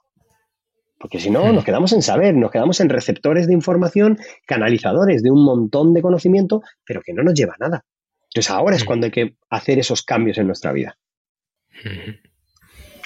Vale, Rubén, pues me encanta el sistema que nos has planteado. Creo que es, como dices, simple, no fácil de hacer, pero simple porque consta de unos pasos y, bueno, eso de simplificar eh, era simplificar, relativizar y luego eh, positivizar, ¿no? Y por último, eh, aprender la lección, cómo modificar. es. decir, qué es lo que esto me ha enseñado y cómo puedo hacer que no suceda en el futuro. Eso es. Vale, pues hombre, una persona que haga esto, o sea, sea cual sea la situación, seguro va a mejorar. No sabemos cuánto, porque esto depende también de la persona y lo que te haya sucedido, pero mejorar seguro y la motivación va a ir detrás. O sea que me parece genial. Tal cual, tal cual, tal cual. O sea, sobre todo es que, que aprendamos, mira, yo hay gente que está dando conferencias por ahí basándolo en su experiencia de vida y hay, un, hay uno que a mí me parece un, un verdadero vendehumos, o sea, con todas las letras en mayúsculas, es un eh, estadounidense, que lo que cuenta es que con 18 años tuvo un accidente en República Dominicana con el coche. Y básicamente de ahí él ha creado todo un imperio de eh, la toma de conciencia y tal. Mira, no, tío. Te pegaste un accidente de, de coche con 18 años en República Dominicana porque ibas con exceso de velocidad y seguramente con alguna copa de más, porque él mismo lo cuenta. ¿Cuánta gente tiene esa situación en el día a día y no van de gurús de la, vida? O sea, es decir, no tal. Ahora bien, fíjate que cómo cambia la cosa. Él puede ser un vendehumos en el sentido de, oye, estás vendiendo algo que, bueno, sí. Pero, ojo, ojo, el de esa experiencia, que la viven mm, miles y miles de personas a lo largo de su vida, él ha hecho un imperio. Y la mayoría de la gente o, o pasa por esa experiencia de puntillas o directamente se está quejando de que un día tuvo un accidente de coches el resto de su vida. Entonces, cuidado con cómo nos tomamos las cosas, de verdad, que es que, verdad que, es que esto es crucial. Hmm. Sí, eso es muy revelador. Al final el acontecimiento es el mismo para ambas personas o para todas las personas que hayan sufrido un accidente, eh, pero ¿cómo reaccionas ante eso? ¿Y qué aprendes y qué, haces a raíz de eso? Eso ya depende de cada uno y, las formas son infinitas. Cada persona puede hacerlo de una forma diferente. Entonces, en este caso, ese, esa persona de Estados Unidos, ¿no? Que tiene este imperio, fíjate lo que hizo, y otra persona se pasa la vida quejándose por eso. Al final, el acontecimiento es el mismo, un accidente. Tal cual. Vale, pues hasta aquí hemos llegado con la entrevista. Muchísimas gracias, eh, Rubén. Ha sido un placer, ¿vale? Antes de, de pasar a la parte final en la que te voy a hacer ese cuestionario que se llama Crecemos Juntos, en que te voy a pedir que nos recomiendes algunas cositas como libros, como películas que hayas visto que creas que puede inspirar a la audiencia. Quiero aprovechar también para que nos cuentes un poco sobre ti. Eh, si alguien que te ha escuchado y le ha encantado tu contenido quiere saber más sobre ti o quiere seguir aprendiendo contigo, ¿cómo puede hacerlo? A mí se me localiza bastante fácil porque tengo un apellido poco común, que es eh, Turienzo, así que Rubén Turienzo, si me ponen en cualquier red social me encuentran. En la que estoy más activo actualmente es en Instagram, Rubén Turienzo, eh, o sea, arroba Rubén Turienzo, se me encuentra así. De mis libros, pues eh, es verdad que Haz que suceda, que es un libro de 2019, es bastante reciente, es fresquito, eh, tiene 24 herramientas para que la gente pueda conseguir objetivos, con lo cual eso yo creo que, que les puede gustar. Y a nivel de programas formativos, pues eh, para aquellas personas que de verdad estén en un, proceso en el que eh, quieran algo transformador y quieran hacer un cambio y hacer una inversión, porque lógicamente esto es un programa más costoso con mentorías personales conmigo, etcétera. Eso sería PowerPlan, que pueden encontrar información también en powerplan.es. Y no obstante, sobre todo lo que pueden hacer es, eh, como yo digo, bichear, curiosear. Es decir, que, el que quiera contactar conmigo, genial. Y yo, yo estaré encantado. Y, además, me encanta leer siempre cuando participo en algún podcast o algo, me encanta leer mensajes tipo, te he escuchado en el podcast de Marcos. Y yo, genial. Eh, me encanta. Em, pero también que, no, que no se queden en, en, en Rubén Turienzo sino que si de verdad esto les llama la atención, que abran la mente. Eh, es verdad que con el tema de la actitud y de la motivación eh, a veces se confunde con dar ánimos y se, confunde con dar conferencias muy ilusionantes, pero ya está, pero que de verdad que la gente explore, que explore y que, descubran profesionales que, que, estamos ahí para ayudar a la gente a alcanzar objetivos, o sea, de verdad. Y, y, que conocemos un poco el cómo funciona esto de la motivación. La motivación, como, nosotros ya ahora últimamente la llamamos motivación científica para diferenciarnos de eh, el motivar de dar ánimos, ¿no? de darte tres palmadas y decirte, venga, que tú puedes. Porque lo importante es que la filosofía del si quieres puedes, eh, poco profesional de verdad cree en ella. Esto sería más un si quieres, sabes lo que tienes que hacer, has definido el objetivo, encuentras las motivaciones oportunas, sabes cuáles son tus valores y tus recursos, te rodeas de personas que te ayuden a alcanzar tu objetivo, has diseñado un plan efectivo, lo cumples y haces seguimiento para que eso suceda, entonces puedes. Esa sería la frase exacta. Pero claro, no, entra en una camiseta. Claro, es menos, menos marketingiana. Exacto, exacto. Pero es la realidad. Al final, si quieres, puedes, pero hay unos condicionantes. no es querer y ya poder. Tal cual, como yo eh, decía antes, ¿no? Ayudando a la suerte. O, otra de esas frases que, me gusta poner en, mis libros y cosas de estas es, el éxito no es azar, es hacer. Pues, pues esto, pues, pues, pues, trabajemos para hacer, ¿sabes? Genial. Bueno, yo quiero aprovechar también aquí para decir que tengo el libro de Haz que suceda y de verdad es un libro diferente enfocado a, la practicidad, o sea, enfocado a, que hagas cosas y, un poco como decía él, a desatascarte. Si tienes un objetivo que no has podido cumplir, este libro sin duda te puede ayudar y además Yo no sé eh, cómo habéis hecho la edición del libro, o sea, lo que es en todo lo que es la, la imagen, las letras y todo, pero vamos, hay un curro ahí enorme, ¿eh?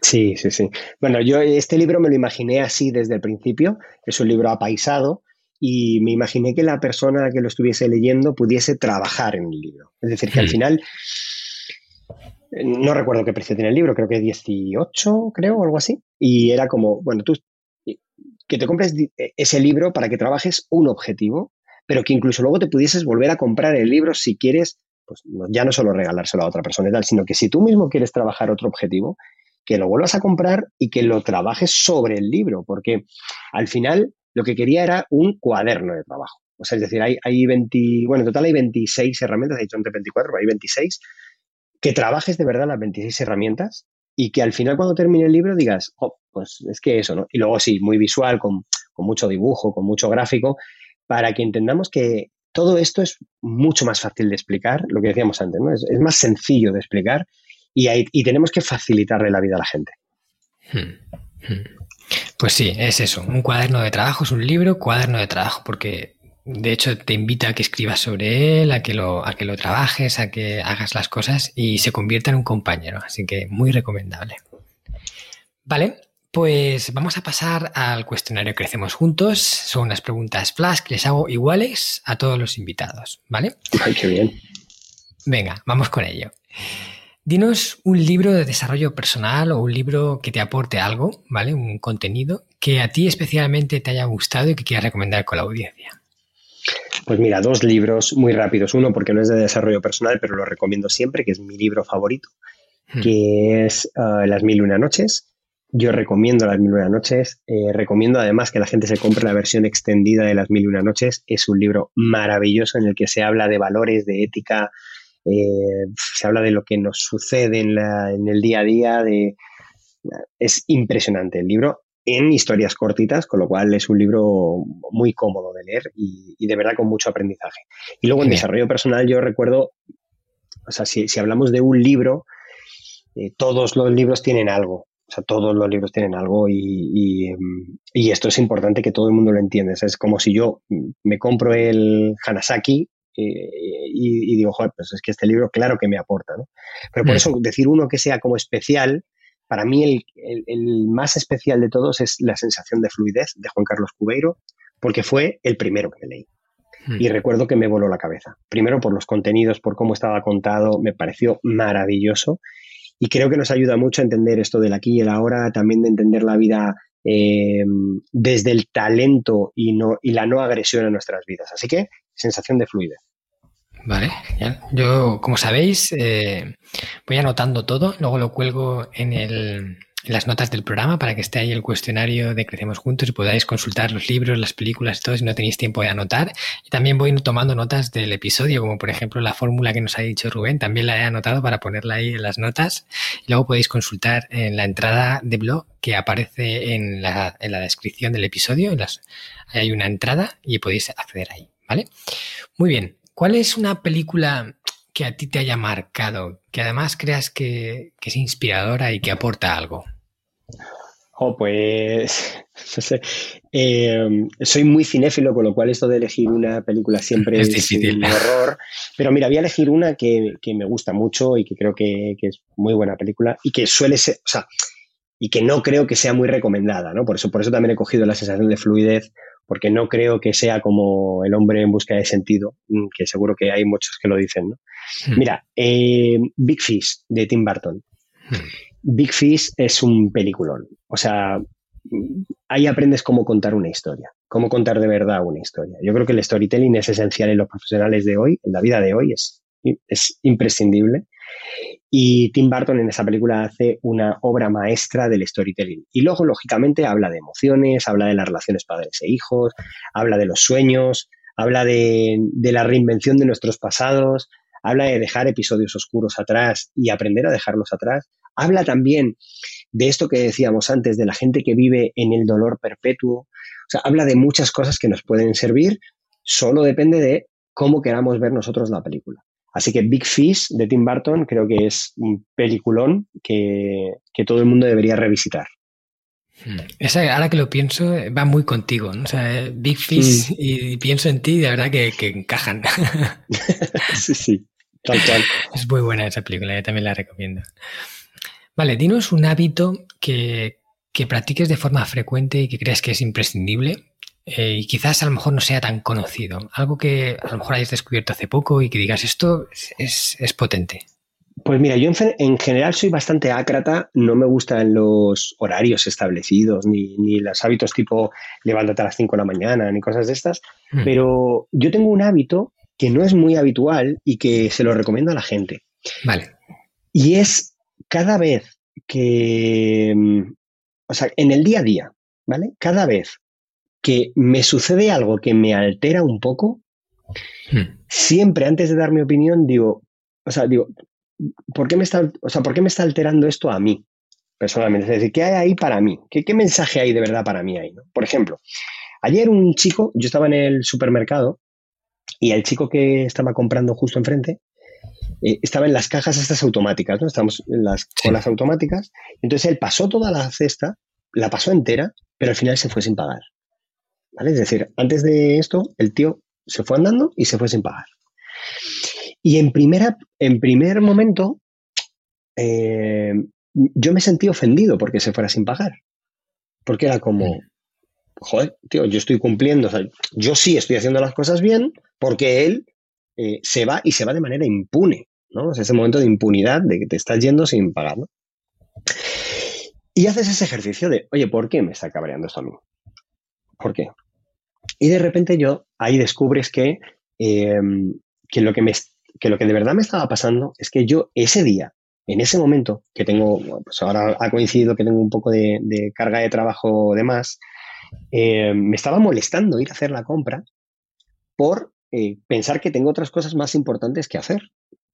Con lo cual, pensaba incluso que a mí esa compra me la tendrían que regalar porque yo estaba haciendo un esfuerzo por encima. Y es como, ¿qué pensamiento absurdo es este? Cuando yo lo que estoy haciendo no es, o sea, mi tiempo es mi tiempo. Los productos son los productos. Yo tengo que pagar estos productos. A mí nadie me tiene que pagar por hacer algo que tengo que hacer para poder comer mañana, ¿no? Fíjate, ese hábito de, hacer ese filtro lo que te ayuda es a darte cuenta, bueno, primero, a conocerte mucho más y segundo, a cabrearte menos por la vida. Es que de verdad, yo, bueno, tú lo has dicho antes, yo nunca me, me, definiría como una persona con una sonrisa eterna, pero sí que te puedo decir que soy una persona que no me cabreo nunca, macho. O sea, de verdad, yo hace hace mucho tiempo que no recuerdo un cabreo, pero mucho tiempo. Y es precisamente por esto, porque yo cada vez que me noto un poco alterado, digo, espera, espera, espera, espera, ¿qué está pasando para que a mí esto me altere? Y de repente te das cuenta que la mayoría de las veces son percepciones de una supuesta injusticia que en el fondo a nosotros ni nos afecta. Entonces, eh, hábito, mm, de verdad, el, pensar, eh, pensar que por qué me está afectando eso y qué mensaje hay ahí para mí, o sea, que realmente qué elemento qué aprendizaje hay ahí para mí. Y luego, si nos vamos a un hábito de estos prácticos, tipo tomar limón o cosas de estas, eh, yo hay uno que me gusta mucho, mucho, mucho, que se lo recomiendo a todo el mundo, que es caminar. Pero caminar no con el rollo de los 10.000 pasos y tal, sino en el sentido peripatético.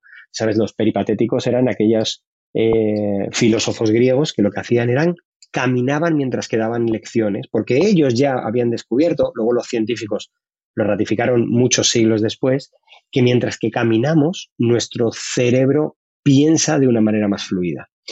De hecho, por eso mucha gente cuando habla por teléfono se pone a caminar, porque necesita mayor estimulación cerebral. Bueno, pues yo recomiendo mucho el pasear solo por el placer de pasear de paseamos mientras que pensamos, mientras que tal. De verdad que no, tanto, ya si queremos combinarlo con ejercicio, genial, pero de verdad ni siquiera persigue esa función de no, pues es que tengo que hacer eh, 10.000 pasos o cazar Pokémon. No, es, oye, voy a caminar solo porque me ayuda a pensar mejor. Así que ese, ese hábito también lo quiero compartir. Vale, pues muchas gracias Rubén. Son dos muy buenos hábitos. Me ha gustado mucho el primero. Eh, yo también hago algo parecido, pero me ha gustado el enfoque y, creo que lo voy a coger. Así que gracias. Oh, qué guay. vale, genial. Dime una frase, que, un aforismo, que te acompañe siempre y que tenga una enseñanza valiosa. Esa típica frase que, tiene, que es corta y tiene una enseñanza potente. Buah, mira, muy rápido eh, y no por lo que la gente piensa. eh, hay una frase que me encanta, te diría un montón, ¿eh? pero hay, dos mm. frases. La primera, mira, te, voy a decir dos y perdóname, que ya sabes que yo soy así. Eh, yo, como te he dicho al principio, soy un poco ácrata, así que lo de los límites lo llevo un poco regular. Mira, primera frase. Em, no, recuerdo muy bien cómo es, pero es algo así como em, si haces siempre lo mismo de la misma manera, no esperes resultados distintos. Y esta frase es de Einstein, ¿no? Mm. yo esa frase te la, dejo, te la dejo eh, y de hecho te animo a que la encuentres tal cual la replica la gente, porque es mentira, porque Einstein nunca dijo esto, ¿vale? Y es una frase que yo he escuchado a catedráticos, profesionales, o sea, he escuchado incluso a Steve Jobs, que siempre se le pone como referencia, decir esta frase, ¿no? Y es mentira, Einstein nunca dijo esa frase. Y lo que me gusta de esa frase es que eh, precisamente que para que sea algo de conocimiento más o menos popular, utilizamos a una figura que aparentemente pues, tenemos que respetar su intelecto y por lo tanto le damos veracidad a la frase. Es decir, hmm. la, la, potencia de la frase está en quien la afirma, no en la frase en sí. ¿no? Y esto a mí me gusta mucho. Pero luego, sin ninguna duda, mi frase favorita, mi aforismo preferido de la vida, lo descubrí en un viaje a Las Vegas hace unos años y, en, Las Vegas hay un. Yo soy un apasionado de los años 20 y, de todo el mundo que se creó de la, con el tema de la ley seca y la mafia y tal. Me, encanta todo ese mundo. Y en Las Vegas está el Museo de la Mafia.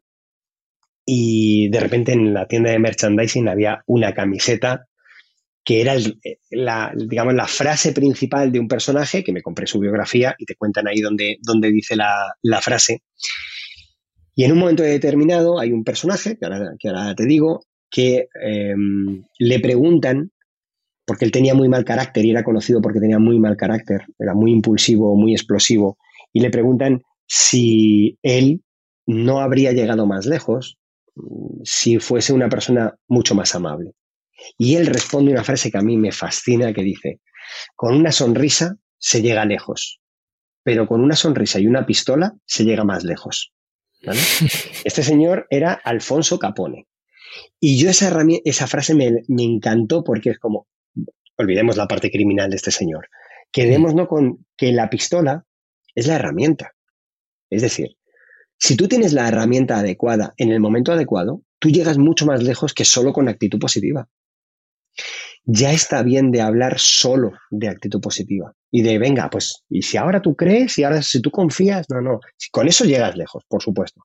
Pero si además tienes la herramienta adecuada, vas a llegar donde tú quieras. Mm. Es buena esa interpretación, ¿no? La herramienta, o sea, la sonrisa y la herramienta, ¿no? La pistola Exacto, para Capone era crucial y con la sonrisa, pues, hubiera podido hacer cosas, pero ahora con la pistola se, se llega más lejos, sobre todo si eres traficante de alcohol y cosas así. y además en este caso eso lo dijo en el juicio que le llevó a la cárcel. Eh, uno, de los, uno de los fiscales era un apasionado de lo que él había construido, o sea, del imperio que había construido, mm. y, entonces le achacaban, claro, en el, en el, propio juicio que siempre se dice lo de la evasión fiscal, no solo fue por evasión fiscal, pues la evasión fiscal fue eh, el delito que le pudieron eh, reconocer, pero lógicamente este señor llevaba cometiendo delitos físicos, es decir, eh, asesinatos no probados, pero palizas sí probadas desde que era adolescente. Y tenía muy mal genio y casi todo lo que le sucediera por esto. Y entonces el fiscal le hizo esta pregunta precisamente para intentar sacarle de sus casillas. Y es lo que cuenta eh, la biografía oficial, es que es la primera vez que alguien intenta sacarle de sus casillas y él, en una paz absoluta, dijo esta frase, ¿no? Es como, sí, sí, sí tiene usted razón. Si con una sonrisa se llega lejos, pero con una sonrisa y una pistola se llega más lejos, ¿no? Entonces es como, pues, hostia, es que tenía toda la razón, ¿no? sí, en su contexto sí. Vale, genial. Vale, dime un lugar en el mundo en el que estar te proporciona paz. Un, sitio al que pudieras viajar, un lugar eh, que no esté en tu casa. Pues mira, te voy a decir em, o sea, yo para mí el, lugar en el que he sentido más conexión, más paz, ha sido Hawái, concretamente en la, en la que se llama allí Big Island, que nosotros la conocemos como la isla de Hawái. Eh, es el lugar del mundo donde yo he, yo he sentido más paz, más conexión real con, la naturaleza. Es una isla completamente verde, em, o sea, es, loco la conexión que hay con la naturaleza, es, impresionante. Además hay mucha cultura de lo ancestral, hay mucha cultura de, con, con, las, pues, con las tribus aborígenes, hay mucho respeto en general, o sea, yo reconozco que nunca había sentido un momento así. O sea, no, nunca había sentido un momento así. Y luego, por decir otro sitio, aunque ese sí está en mi casa, eh, en el día a día, en el lugar donde yo me siento más en paz, es cuando me puedo abrazar a mi mujer y me escondo un poquito así en su pecho y me tumbo ahí y escucho sus latidos de corazón y ahí me quedo, yo que soy un nervio puro, tú, me has conocido, yo estoy todo el día en, movimiento, eh, ahí es como un efecto hipnótico que me quedo groggy, la verdad. Qué bonito. Pues muchas gracias. Seguro que tiene que ser un lugar maravilloso. vale. Eh, dime una persona eh, que en algún aspecto de la vida estés modelando. O sea, que te fijes en esa persona para, mm. crecer en algo. Digas, esta persona en este aspecto me aporta. Mira, mm, Mónica Galán Bravo tiene algo extraordinario que es que trata a la gente de una manera increíble. Yo tengo un perfil un poquito más asocial. Em, a mí me encanta las herramientas, la empresa, digamos, los procesos, toda la parte, digamos, digamos casi mm, eh, técnica. Y las personas, para mí, son y, eso, eh, ojo, y mira que mi propósito estaba basado en las personas, ¿no? Pero, mm. pero las personas en sí me abruman un poco. O sea, me abruman. Me, me, me no, quizá porque yo no me considero tan importante. Entonces es como, joder, le tengo mucho respeto a cada una de las personas. ¿no? Y hay algo que hace Mónica que es increíble y es, primero, que todo el mundo se siente bien a su lado. O sea, tiene un don. O sea, todo el mundo se, se siente importante a su lado. Pero luego porque tiene la capacidad de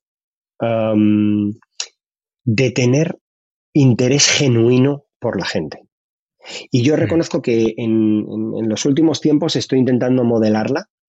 Em, y yo animo a que todo el mundo la, la, vea como lo hace, porque de verdad que es una maravilla. Modelar eso de tener interés genuino por la gente. Vale, genial.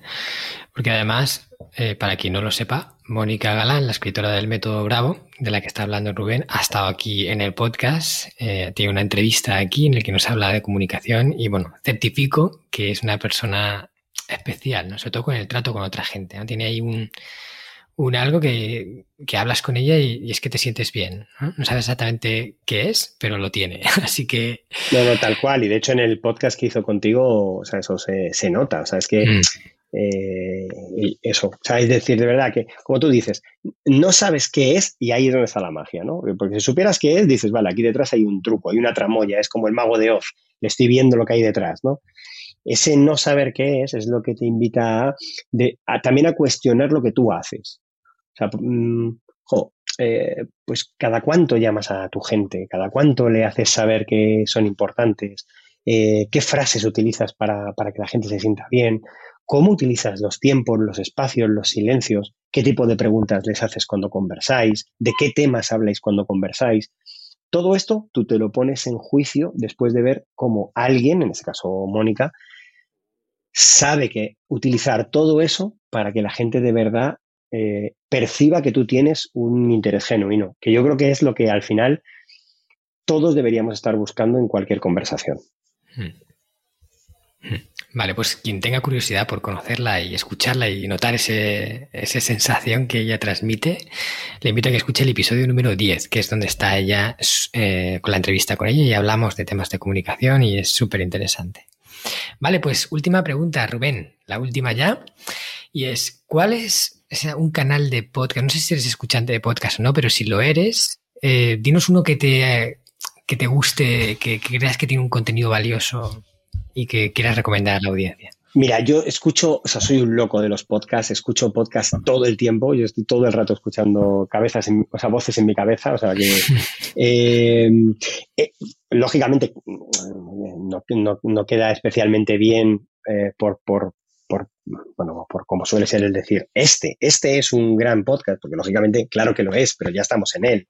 Y decirte esto a ti, haces un buen trabajo, creo que traes a gente muy interesante, con lo cual te felicito por ello. Pero mira, igual, ¿no? Por, por, por, no, por no recomendar los de siempre, pues hay podcasts que a mí me aportan mucho, ¿no? Es decir, cuando hablamos de un Todopoderosos, por ejemplo, pues es un podcast que te, Todopoderoso sobre todo habla de, cine o, de personas, sí, normalmente directores de cine. Y pues es que eh, aprendes, sobre todo si te gusta el cine, aprendes muchísimo. Si nos vamos aún aquí hay dragones, que lo hacen los, los mismos, pues aquí hay dragones es más de anécdotas, de historias, de pequeñas píldoras de conocimiento, ¿no? Y también es un podcast que lo que hace es que va más allá del entretenimiento, ¿no? Es decir, eh, lo que buscas es ese dato, esa curiosidad que tú no conoces y lo que te hacen es eh, aportarte un contenido. Entonces, mm. yo, por ejemplo, eso, tanto Todopoderosos como Aquí hay Dragones, los recomiendo especialmente, porque creo que son, o sea, creo que, que aportan un contenido muy de calidad. Y ya, para el que quiera subir el siguiente nivel un poco erudito o intelectual, la escóbula de la brújula, que, ya es como el siguiente nivel donde ya de todos estos temas profundizan, es decir, libros, arte, música, cine, profundizan, pero profundizan ya con un grado de erudición que a mí incluso hay momentos en los que me abruman y a la vez me encanta escuchar eh, palabras que no conozco, términos que, se me hacen lejanos eh, y sobre todo eso, ¿no? el, saber hasta qué punto se puede profundizar en algo que tú sencillamente pasabas de puntillas, ¿no? Me, fascina. Qué bueno. ¿Cómo has dicho que se llama ese último? La escóbula de la brújula. Ya empieza con la palabra, ya empieza a darte señales de que. tal cual, tal cual. Escóbula, no sé ni qué es. Escóbula de la brújula, ¿vale? Muy bien, Rubén, pues hasta aquí hemos llegado. Me parece fantástico todo el contenido que nos aportado, porque además yo te digo, dime un, no sé qué, me das dos, tres. Tienes siempre más respuestas y al final, pues eso, eso hace que sea una entrevista más rica. Y bueno, mm, mil gracias de verdad por tu tiempo, porque sé que ahora te vas a México, estás con conferencias y que hayas sacado este hueco para que hablemos más tranquilamente, o sea, que te hayas extendido sin mirar el reloj. Vamos, no tiene precio para mí. Nada, un auténtico placer. Ya tenía ganas de charlar contigo y de dedicarnos un rato, o sea que al revés, el, el privilegiado soy yo de poder tener este rato contigo y con los, y con los oyentes. Genial. Bueno, y a todos los que nos escucháis, como siempre os digo, por favor, eh, pensar en una persona, ¿vale? Imaginar en vuestra mente una persona a la que creáis que el contenido de hoy, de la entrevista de hoy, le puede servir, ¿vale? Una persona a la que, oye, queráis proporcionarle estas herramientas o que sepáis que ya se manejan bien con ello, pero que además esto le puede dar un plus. O sea, mándaselo como tú quieras, eh, por WhatsApp, por email, por Facebook, pero compártelo con una para que nos ayudéis a llegar más lejos. Y también te digo que si te ha gustado la temática del episodio de hoy, en el que hemos hablado de cómo subir la barra de moral, de cómo vernos menos afectados por lo que nos sucede, también te recomiendo que escuches el episodio en el que hablo del el arte de relativizar. Es en el que además también menciono la palabra Nankurunaisa, que es una palabra japonesa, que es un mantra, y es el número 15. Ahí también, a diferencia de Rubén, os digo varias cositas que pueden ser muy interesantes, que además complementado con lo que él ha, dicho aquí en el podcast, creo que es súper potente. Así que os invito a que lo escuchéis. Y por último, solo deciros que gracias también a vosotros por vuestro tiempo. Sé que hay que muchos podcasts entre los que elegir y, escogéis el mío, por los que estáis aquí escuchando. Y eso para mí no tiene precio. Así que, hontoni kokoro domo arigatou gozaimasu. Mataraishu.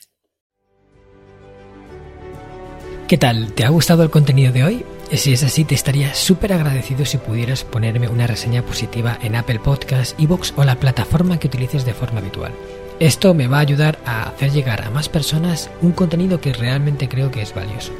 También te recuerdo que todos los oyentes del podcast tenéis la posibilidad de descargar de forma gratuita el primer capítulo del libro, del cual soy autor, El Sistema Hanasaki, los nueve pilares de Japón para una vida centenaria con sentido, y además un pequeño ebook complementario que he escrito y titulado Los 27 superalimentos de la dieta japonesa, donde hablo de aquellos alimentos que según se cree ayuda a los japoneses más longevos a vivir hasta los 100 años.